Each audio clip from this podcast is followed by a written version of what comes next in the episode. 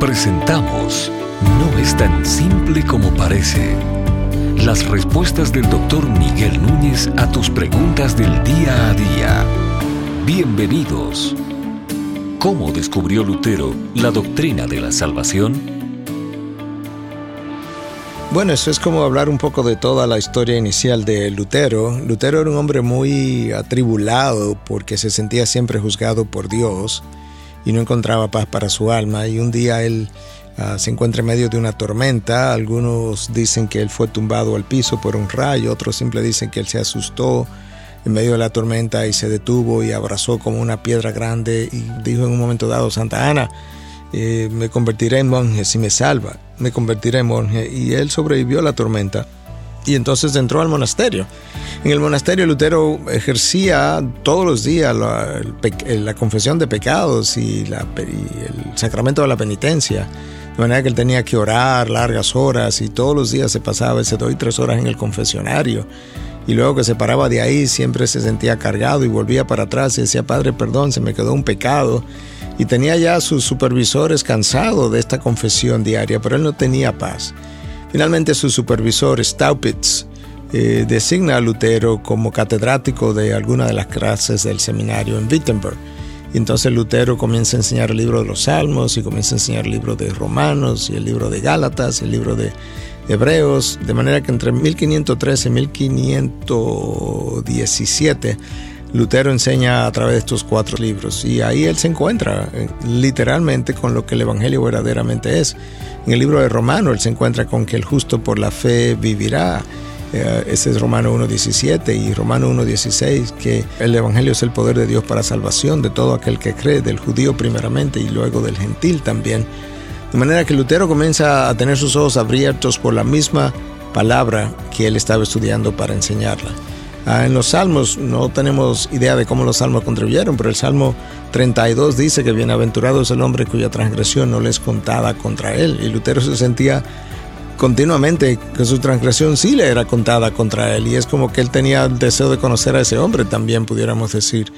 El libro de los Gálatas es justamente la acusación a los Gálatas por trastornar el Evangelio y querer volver a las obras de la ley.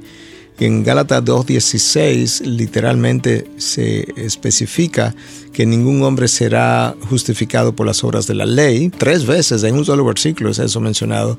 Y dos veces mencionado cómo sí es justificado el hombre y es justificado justamente por la fe en Cristo Jesús. Y luego el libro de Hebreos donde se nos habla del gran sumo sacerdote que es Jesucristo, de cómo el Antiguo Testamento y la ley habían quedado atrás, habían quedado obsoletas a través del estudio de todos sus libros y la exposición, Luterio descubre uh, el Evangelio, de cómo verdaderamente el Evangelio funciona y opera. Y Lutero dice que cuando él descubrió eso, fue como si las puertas del paraíso se hubiesen abierto de par en par y él entró al paraíso como alguien que hubiese nacido de nuevo, se sintió como si hubiese nacido de nuevo. Y justamente eso fue, Lutero nació de nuevo.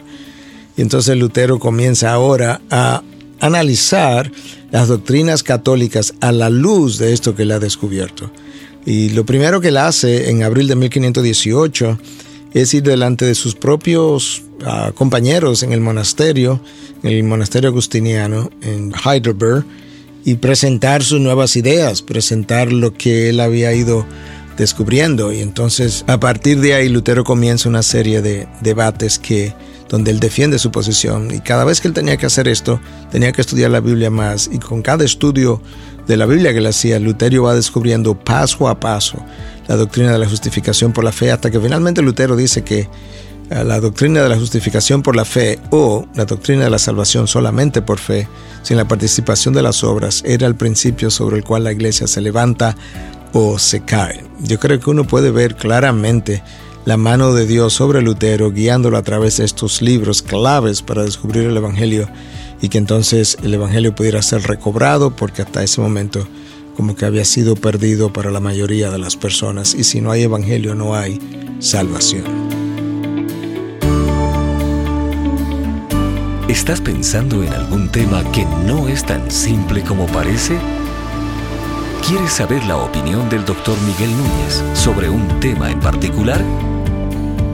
Envíanos tu pregunta a través de nuestra página de internet integridadysabiduría.org. Gracias por tu gentil atención y será hasta la próxima.